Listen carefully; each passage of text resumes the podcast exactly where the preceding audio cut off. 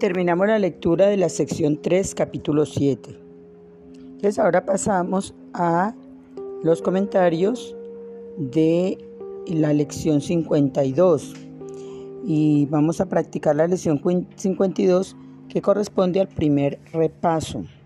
Vamos a repasar las lecciones 6 a 10. La sexta, la lección sexta dice, estoy disgustado porque veo algo que no está ahí. Entonces, eh, para eso vamos a utilizar los papelitos que ustedes escribieron.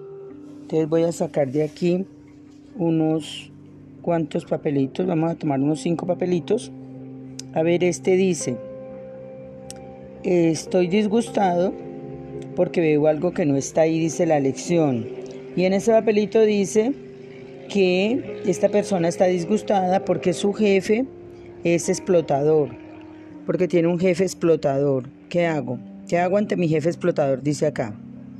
Bueno, entonces eh, la lección dice que estás disgustada porque ves algo que no está ahí. Entonces, eh, el jefe explotador es un juicio que tú le has dado a tu jefe. Tu jefe no es explotador, él es él. Él es un jefe. Y él actúa de la manera como actúa porque ese es su papel entonces tú lo estás catalogando de explotador, pero puedes también eh, no ponerle ese rótulo. Puedes ponerle el rótulo de que él es un jefe y que él cumple su papel, simplemente. Porque si le pones el rótulo de jefe explotador, entonces eh, eso te va a causar un malestar porque te vas a sentir explotada, te vas a sentir eh, abusada. Entonces, eh, la lección dice, estoy disgustada porque veo algo que no está ahí.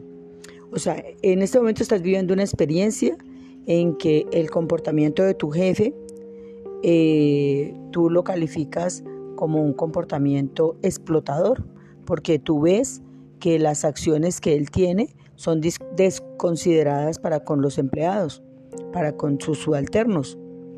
Entonces allí hay varias opciones. La primera, mm, buscar la manera, o sea, desde el curso, desde este curso que estamos eh, estudiando, eh, la premisa aquí es que absolutamente todo, todo, todo eh, lo que nos sucede ocurre para que aprendamos alguna lección. en segundo lugar, que todo lo que nos sucede lo hemos pedido y se nos ha concedido tal y como lo hemos pedido. En tercer lugar, que eh, las experiencias que nosotros vivimos es para nosotros realizar un cambio interior nosotros. No tenemos que cambiar el exterior, sino el interior nuestro. Entonces, vamos a, vamos a ponernos en el escenario donde es un jefe que exagera en sus desmanes para con los empleados y que eh, desafortunadamente, eh, digamos, no hay otra opción de trabajo. Digamos que el trabajo está tan escaso que esa es la única opción y que tienes que tolerarte una persona que es abusiva. ¿Listo? Entonces, eh, allí, dentro de tu, de tu mente, la tarea sería plantear que esa experiencia que tú estás viviendo es por un aprendizaje, que ese jefe es un hermano que vino a traerte una enseñanza, a traerte una lección, que puede ser de no juicio, de tolerancia, de entendimiento, de aceptación, de puede ser una experiencia de gratitud, porque es que imaginémonos un escenario en que hay una fila gigantesca de personas que necesitan el trabajo y te lo han dado a ti pero ese jefe tiene esas características. Entonces sería la gratitud porque tienes cómo llevarle algo de sustento a tu familia.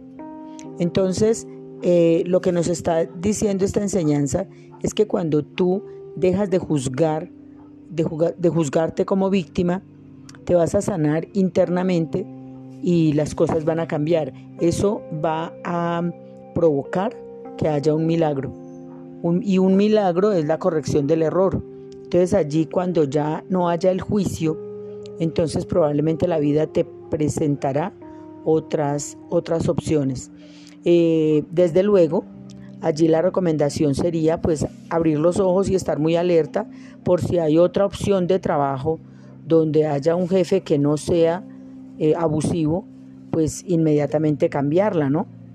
O sea, eh, porque aquí no se trata de resignarse ni de, ni de ser tolerante en una tolerancia pues permisiva, no, porque nadie tiene derecho a humillarte, ni a lastimarte, ni a explotarte. Eh, entonces, teniendo claro eso, eh, hacer la, la, tarea interior de perdón, de, de aprender la lección espiritual que necesites aprender, porque por algo la vida te puso en esa, en esa experiencia tan aburridora de tener un, un jefe desconsiderado, ¿no? Un jefe abusivo. Entonces, hacer la tarea interior, pero y, paralelo a eso, ir mirando otras opciones, ¿no?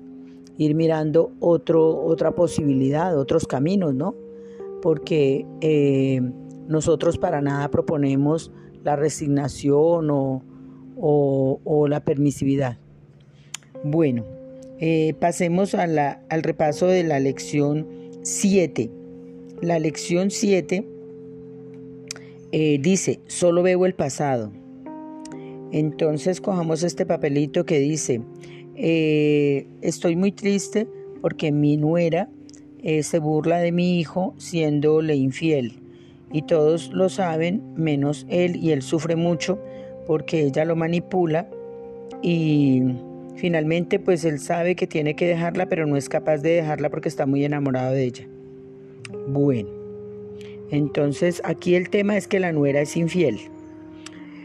Bueno, en este caso, entonces eh, la lección 7 dice solo ve, eh, perdón, dice solo veo el pasado, ¿no? La lección 7. Y aquí vamos a ver que tú ves a la, a la nuera infiel porque eh, estás juzgando, estás juzgando un calificativo de, infidelidad y resulta que tu hijo necesita vivir el camino que necesita vivir y necesita vivir las experiencias que él tenga que vivir, porque no sabemos más adelante qué le traiga la vida, ¿no? O sea, no sabemos el devenir cuál sea.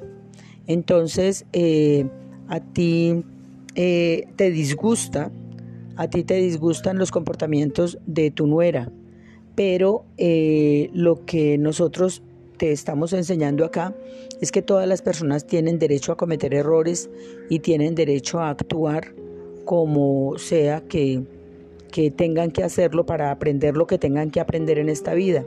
Probablemente ella no es infiel por maldad, sino porque de pronto eso es lo que ella aprendió y eso es lo que, lo que ella eh, eh, puede hacer porque puede tener heridas que no ha sanado. No sabemos qué le pase porque está actuando de esa manera. Entonces aquí la invitación es a no disgustarte, a no disgustarte porque ella eh, haga lo que haga, sino más bien a apoyar mucho a tu hijo, eh, entender que esa experiencia que él está viviendo es porque necesita caminar ese camino para aprender algo que la vida le tendrá que enseñar. Eh, y en vez de estar disgustada, eh, estás viendo, tú estás viendo que la nuera está atropellando a tu hijo con la infidelidad. Entonces, reemplazar ese juicio, ver, ver las cosas de otra manera, ver que él necesita esa experiencia para aprender algo, ver que ella está cumpliendo un papel para que él pueda aprender lo que necesita aprender, eh, ver que ella tiene libertad para cometer errores y que la vida se encarga de, de eh, la vida se encarga de darle a las personas lo que merecen. Entonces, pues si ella está cometiendo errores, tendrá que corregirlos, ¿no? La vida se encargará de presentarle la forma de corregirlos. Eh, entonces aquí la invitación es a que no califiques, o sea, que no interpretes como disgusto, porque estás viendo muchas cosas, estás viendo muchas cosas que son tus juicios y no estás viendo lo que realmente está ahí. ¿Qué es lo que hay ahí? Una escuela, una escuela donde tu hijo tiene que aprender cosas, una escuela donde tu nuera también está aprendiendo cosas. No creas que para ella debe ser fuente de disfrute y de deleite o de crecimiento tener esos errores que está cometiendo. Entonces, eh, estás viendo algo que no está ahí, por eso estás disgustada. Estás disgustada porque ves, ves eh, infidelidad y eso es una interpretación tuya. Ves lo que estás interpretando, ves algo que no está ahí, ¿sí? Entonces ahí no hay, digamos, eh, maldad, ahí no hay una derrota para tu hijo, ahí no hay la muerte, ahí no hay, digamos, un daño, sino que es una escuela donde ellos, tanto él como ella, están aprendiendo, tienen que aprender de esas experiencias. ¿Vale? Eh, miremos este otro papelito. Dice, estoy muy disgustado por la corrupción de este gobierno. Eh, mm, me disgusta mucho la corrupción del país. Eh, entre más pagamos impuestos y las carreteras llenas de huecos.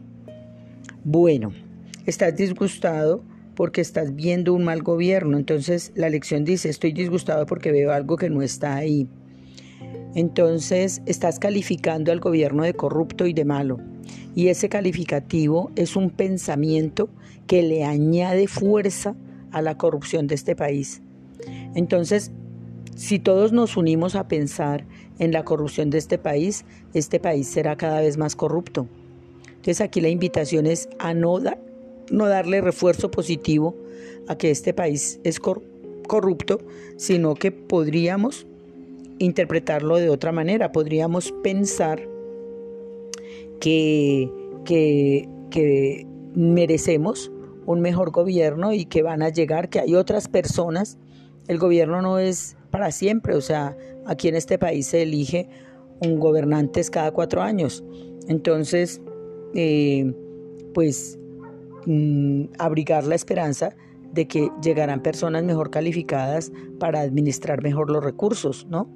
Y que tenemos muchos recursos, que somos un país con grandes riquezas naturales, que hemos podido sostener una corrupción de muchos años, pero que ya nos merecemos a partir de ahora eh, un cambio y que la gente, la mayoría de la gente, eh, desea cosas mejores, que el progreso nos espera. Podríamos reemplazar esos pensamientos de disgusto por un pensamiento de gratitud por los, buenos momentos, por las buenas experiencias, los buenos gobiernos venideros, por los eh, buenos manejos eh, que nos darán un país mejor, ¿sí? Entonces estoy disgustado porque veo algo que no está ahí. O sea, lo que estás viendo es tu interpretación, tu juicio. Podrías ver otras cosas, podrías ver gratitud, podrías ver abundancia, podrías ver generosidad, podrías ver muchas otras cosas eh, y no ver ese, ese calificativo, ese juicio, ¿sí? Estás haciendo una valoración y entonces ves, ves la valoración que tú estás haciendo. Para muchas otras personas, eh, no, muchas otras personas no están viendo eso. Muchas otras personas están viendo otras cosas, ¿sí? Entonces, eh, la idea es como a corregir, corregir esa, ese juicio de valor que estás haciendo allí. Miremos este otro papelito, dice, eh, estoy disgustada porque mi hija es muy desobediente, no me hace caso. Bueno, acá también, igual que en los casos anteriores, es un juicio de valor que tú estás haciendo de tu hija y la estás catalogando de desobediente. Ella no es desobediente, ella es. Ella es tu hija. Ella no es desobediente, es hija. Entonces, ella tiene derecho a equivocarse y está aprendiendo. Y tú como madre, lo que estás allí es acompañándola, apoyándola para que ella tenga procesos de aprendizaje. Entonces, allí la tarea tuya es eh, no ver la desobediencia de tu hija, sino ver que está en una escuela donde eh, los errores, de los, de los errores se aprende. Entonces, cada que ella, eh, digamos, no obedezca una norma, ella se va a dar cuenta de que ese incumplimiento, que esa transgresión a la norma le va a traer consecuencias. Esa transgresión a la norma le va a traer consecuencias a ella. Entonces, si ella, por ejemplo, va en la moto y pues que ella viene y te deja a ti en la moto acá y luego vuelve por ti en la moto. Entonces, si ella va en la moto y se salta un semáforo en rojo, entonces puede ser víctima de un accidente que ella misma, que ella misma provocó y eso le traerá una lección gravísima. O sea, la desobediencia eh, ella misma lo, experimentará en su, propia, en su propia vida. Entonces, ¿cuál es tu labor allí? Pues eh, eh, de una manera amorosa, comentarle que, la desobediencia es una práctica que trae consecuencias eh, que pueden ser hasta funestas, como por ejemplo no obedecer a las señales de tránsito, eh, que es conveniente eh, respetar las normas. ¿sí? El, cumplimiento de las normas es conveniente para ella. Entonces, cuando ella logre ver la conveniencia de acatar las normas, ella mm, inmediatamente va a corregir esa desobediencia y tu disgusto no le aporta a ella en el proceso de aprendizaje. Por el contrario, lo ralentiza. Entonces aquí la invitación es a que no la juzgues, sino que más bien la apoyes en los procesos de aprendizaje y que respetes las decisiones erróneas o equívocas que ella pueda tomar. Son tus apreciaciones. Ella tiene derecho a equivocarse, ¿verdad? Bueno, veamos este otro papelito. Dice, Estoy disgustado porque la EPS no me brinda una buena atención. Las citas las dan para dentro de seis meses y mi enfermedad necesita atención ahora. Y también tampoco realizan todos los procedimientos. Bueno, estás disgustado. Estás disgustado porque hay un clamor, eh, es un lugar común en este momento acá en este país el comportamiento de las EPS. Entonces, con tu disgusto, eh, acuérdate que el disgusto es un pensamiento apoyado con una emoción. Es un pensamiento y un sentimiento, o sea que es un pensamiento con mucho refuerzo positivo. Entonces, si nosotros le damos mucho refuerzo positivo a que una cosa es mala, pues se vuelve más mala. Acuérdate que el pensamiento hace florecer o, eh, o hace eh, diluir, disolver cualquier cosa. Entonces, un pensamiento positivo hace que una cosa crezca, un refuerzo positivo hace que las cosas crezcan. Entonces, si yo le doy refuerzo positivo a que las CPS son malas, pues cada vez van a ser más malas. Entonces, lo que tenemos que hacer es bajarle, bajarle eh, la fuerza a ese, a ese pensamiento. Entonces, ¿qué tenemos que pensar en este momento? Listo, aceptamos que han, ha, habido, ha habido un mal eh, comportamiento de las CPS, pero entonces eh, vamos a desear que haya una reforma a la salud en este país y que, y que hayan nuevas normas en las EPS para que los enfermos que están afiliados a las EPS, que todos nosotros que necesitamos la atención oportuna y eficaz, pues que sea oportuna y, y eficaz. Y por ahora agradezcamos la salud que tenemos, concentremos el pensamiento no en darle refuerzo a que la atención es mala, y a disgustarnos y darle refuerzo emocional a ese pensamiento. Entonces más bien ignorémoslo para que eso caiga y pensemos otra cosa y pensemos de pronto también en acciones que podamos realizar para que eso mejore. Por ejemplo, hagamos carticas donde nosotros eh, en los buzones de sugerencias que tienen las EPS coloquemos allí sugerencias para mejorar y hagamos cosas desde el punto de, de digamos, desde una actitud de mejora y no de crítica. Aquí lo, lo, dañino de este pensamiento es que la crítica aumenta eh, lo, lo, malevo de la situación. Entonces cambiemos la crítica por unas eh, propuestas, por ser propositivos.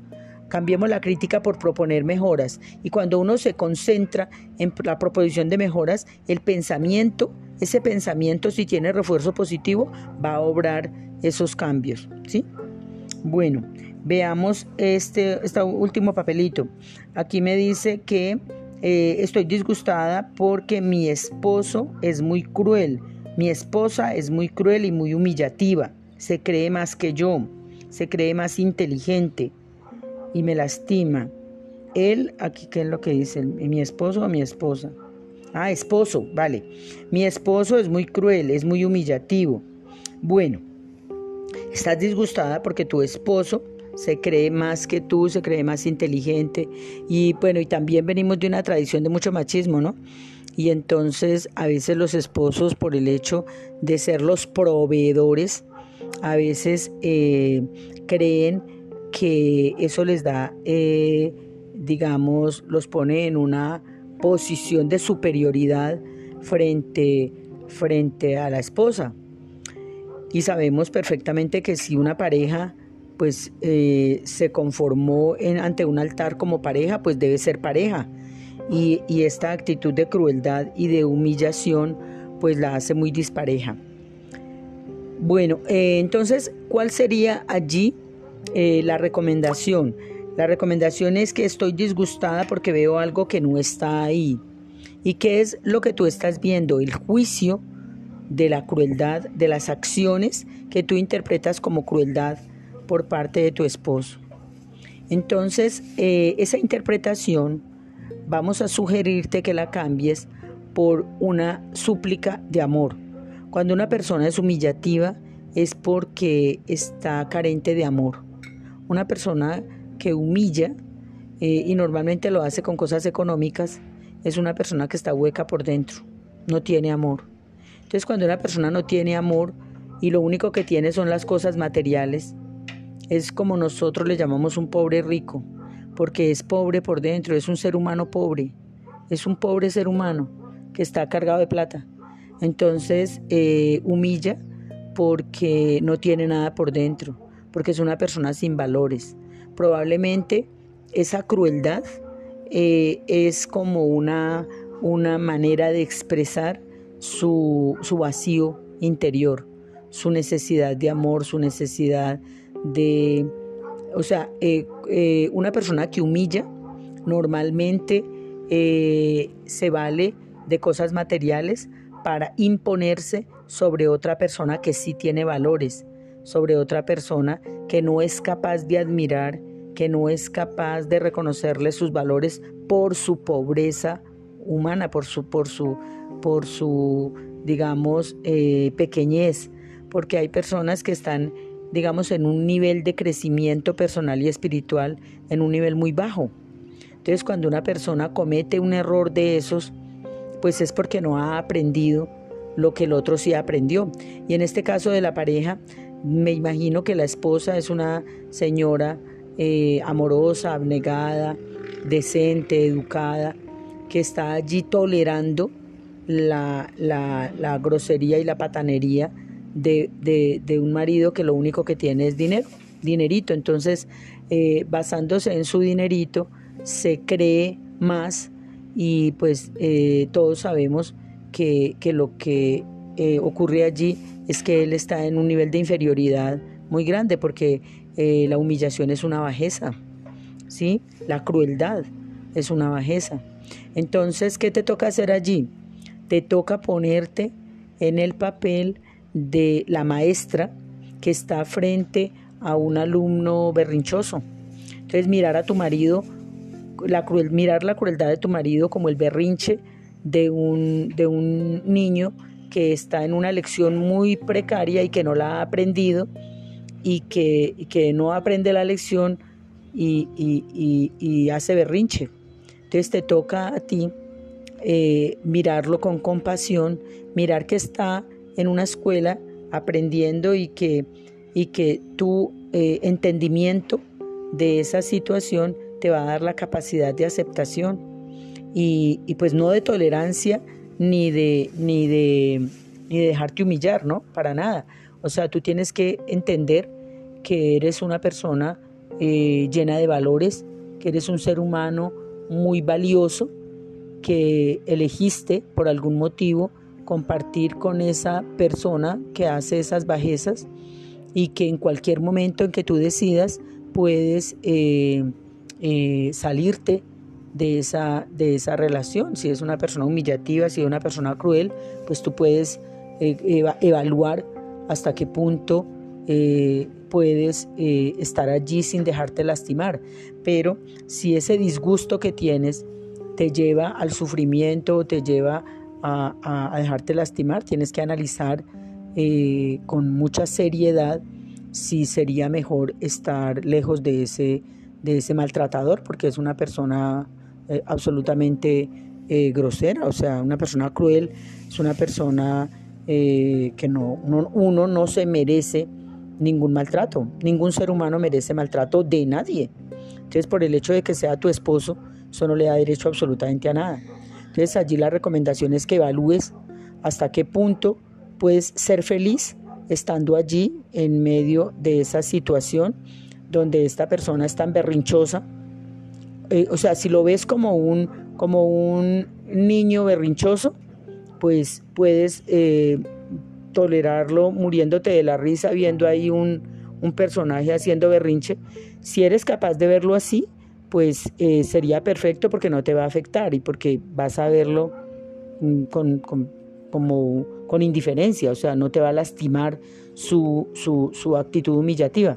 Pero si notas que esa actitud eh, puede ser perjudicial para ti, la recomendación es tomar distancia, ¿no?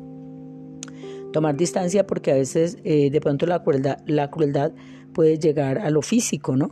Entonces nadie, absolutamente nadie, eh, eh, tiene por qué tolerar ningún maltrato de nadie. O sea, eh, eso no es, no es para nada permitido. O sea, no, no está bien que nadie se atreva a maltratar a otra persona, ni, tampoco que uno permita que alguien lo maltrate.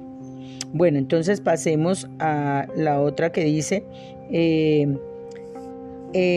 dice, veo a través eh, dice, solo veo el pasado, veo a través del pasado.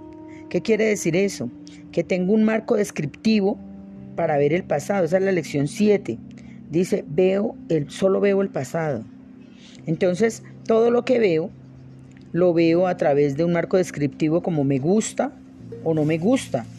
Entonces, cuando miro algo, lo miro y entonces tengo que definir si me gusta o no me gusta, o si es bonito o es feo, o si es una buena persona o es una mala persona, una persona cruel o despiadada o una persona bondadosa, si es una persona muy educada o es un guache, un patán, un borracho eh, eh, insultante, o también puedo describirlo también si es una persona muy hábil, con muchas destrezas o es una persona torpe. Eh, o si es una persona prudente o es una persona imprudente o, o si es sabio o si es una persona ignorante. Entonces esos marcos descriptivos que yo he fabricado en el pasado son los que hacen que yo solo vea a través de ellos y entonces todo lo que llegue lo tengo que colar por ahí. Entonces ese es un vicio de la mente para solo ver el pasado. Entonces se priva de ver lo nuevo y lo fresco y de vivirlo intensamente como cosas que nos trae el presente cada día. Bueno, eh, la lección 8 nos dice, mi mente está absorbida con pensamientos del pasado. Y eso es porque mi mente siempre está en función de recuerdos o de planes.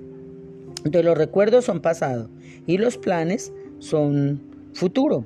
Entonces, eh, cuando yo solamente estoy basada en recuerdos o en planes, entonces estoy haciendo un refuerzo a la idea que tengo de mí, a mi imagen. Y normalmente eso deriva como en darle mucho, mucha valoración al cuerpo, ¿no? La imagen. Bueno, repasemos la lección 9. Dice, no veo nada tal como es ahora. La lección 9, la lección 9 nos, nos, nos, nos trae a la conciencia de que el cuadro total es gigantesco. O sea, lo, que yo veo, lo que yo veo es nomás un pedacito de toda la totalidad. ¿Sí? Entonces no veo nada tal como es ahora porque no logro ver el cuadro total. Entonces cuando yo hago la observación de la mente me aproximo cada vez a ver un cuadro más grande. O sea, amplío, amplío mi, percepción del mundo. ¿sí? Esta lección es importantísima para ampliar la visión.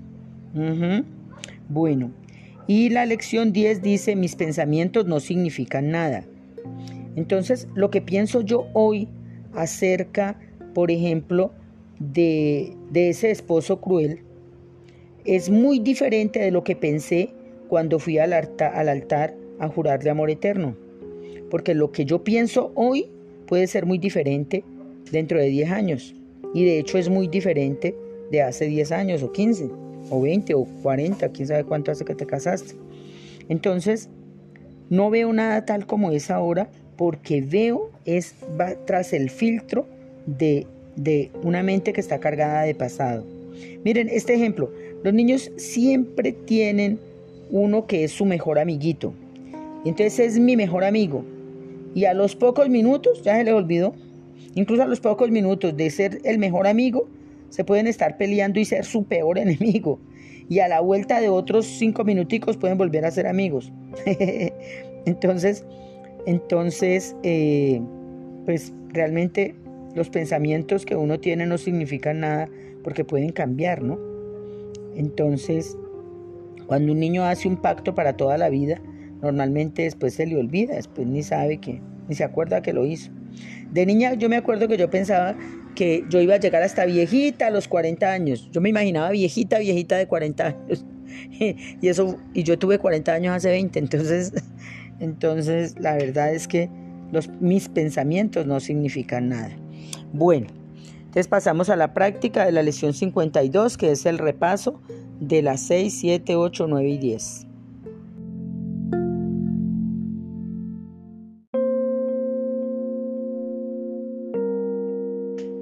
Vamos a hacer un poquito de énfasis en que la tolerancia aquí no significa resignarse. O sea, uno no puede caer en la permisividad. Eh, vamos a aclarar, vamos a aclarar esto eh, y para eso yo tengo una propuesta, una propuesta mía de las cuatro es. Eh, la primera, la primera, pues las cuatro es son estado, entender, encargarme y emprender. Entonces veamos la del Estado. Entonces aquí en la lección 6 dice estoy disgustado. Ese es el estado, estoy disgustado. Entonces reemplazarlo por estoy agradecido. Entonces, por ejemplo, en el caso de el esposo cruel, entonces estoy agradecido, sí, estoy agradecida porque la vida me, me presentó un esposito con el que me casé muy enamorada y tuve momentos y tuve cosas hermosas. Tengo gratitud Habrá algo en Él de lo que puedas recordar, de lo que puedas pegarte para agradecer. Entonces allí va a cambiar de inmediato tu disgusto en gratitud. ¿sí? Estoy, estoy, estoy agradecida porque Él tiene la vida, porque tiene salud, porque tuvimos ratos felices. Estoy agradecida por esos hijos, estoy agradecida por esos momentos felices. O sea, cambiar, cambiar el estado de disgusto por un estado de gratitud. Y en eso sí es una cuestión de inteligencia y es una cuestión de, de, agarrarse a esas experiencias bonitas, tomar una foto, recordar algo muy bonito, una canción, para estar en un estado de gratitud y a partir de que logres entrar, que tu mente, tu corazón, que toda tu emoción logre cambiar el disgusto por gratitud, ya hay un porcentaje grande ganado. ¿sí? Entonces, lo, más importante, porque esta es una adaptación eh, del curso de milagros a la cotidianidad. ¿sí? Entonces, si tú cambias el estado de disgusto, porque eso es un pensamiento, tú tienes el pensamiento de disgusto, entonces a ese pensamiento le vas a quitar fuerza y vas a meter un pensamiento de gratitud. Y a ese pensamiento de gratitud le vas a dar fuerza agregándole emociones, ¿sí? Acuérdate que las emociones son las que hacen que haya más refuerzo positivo en los pensamientos. Bueno, entonces la primera, el estado, corregir el estado de disgusto por gratitud. La segunda, la E de entender. Tienes que empezar a entender qué es lo que está pasando ahí. Tienes que empezar a entender cuál es el berrinche, por qué es que él está actuando de esa manera. Cuando tú logres entenderlo a él, cuando tú logres meterte en sus zapatos, entonces tú dices, es un esposo cruel o el del jefe explotador. Si yo me meto en los zapatos de esa persona que está obrando de esa manera, si yo me meto en los zapatos de esa persona, voy a lograr entenderlo. Y cuando yo me pongo en sus zapatos y lo entiendo, entonces voy a empezar a aceptar la situación. Voy a lograr aceptar la situación. Y cuando yo logre aceptar la situación, ya podré empezar a tomar las acciones que se requieren, porque esto no se trata de, de, de, aguantarse cosas, no, para nada. O sea, aquí la propuesta es una propuesta completa de una transformación. Entonces, cuando tú logras entenderlo, tú vas a aceptar lo que está pasando y cuando lo aceptes vas a responsabilizarte por esos sentimientos y esas, esas heridas que esa experiencia te ha causado, ¿sí? Que es la tercera E, encargarme. Entonces ya llevamos tres Es, la del estado a gratitud, la de entender para lograr aceptar, ¿sí? Y la de encargarte para poder responsabilizarte, ¿sí? Hay que responsabilizarse y asumir un rol frente a esa situación. Uno no puede quedarse solamente en la crítica. Tú no puedes quedarte solamente pensando que el gobierno está siendo corrupto. Tú tienes que asumir tu rol ahí. Tú tienes un rol. Entonces, sí, las calles están rotas, entonces hay un, hay un hueco enfrente a tu casa. Entonces, ¿cuál es tu rol ahí? ¿Qué puedes hacer frente a eso? Es posible reunirte con la comunidad, con la Junta de Acción Comunal, hacer un comunicado, presentarle a la administración municipal y empezar a hacer acciones para que eso se transforme, para que eso cambie. Cuando tú te encargas, asumes una responsabilidad frente a eso que estás criticando, ¿sí? Porque es que la crítica solamente eh, crítica es, es muy maligna, es perversa, pero la crítica cuando se transforma en una, en una acción propositiva, entonces ya es otra cosa muy diferente. ¿sí? Cuando ya hay una actitud propositiva, ya las cosas son diferentes, ¿cierto? Entonces ya viene, todo viene a, a, a, una transformación y ese es el milagro, ¿no? Entonces cuando tú asumes tu papel, cuando te responsabilizas, cuando, cuando logras cumplir la tercera de que es la de encargarme, entonces cuando tú te encargas del tema, entonces emprendes, o sea que das el primer paso. Entonces el estado de gratitud, entender qué es lo que está pasando ahí, cuáles son tus sentimientos, por qué te estás sintiendo de esa manera, comprender eso que está pasando para aceptarlo, encargarte, ¿sí? asumiendo una actitud responsable y dar el primer paso que es emprender. Es cambiar el estado a gratitud, entender lo que está pasando, encargarte y emprender, o sea, dar el primer paso. ¿Vale?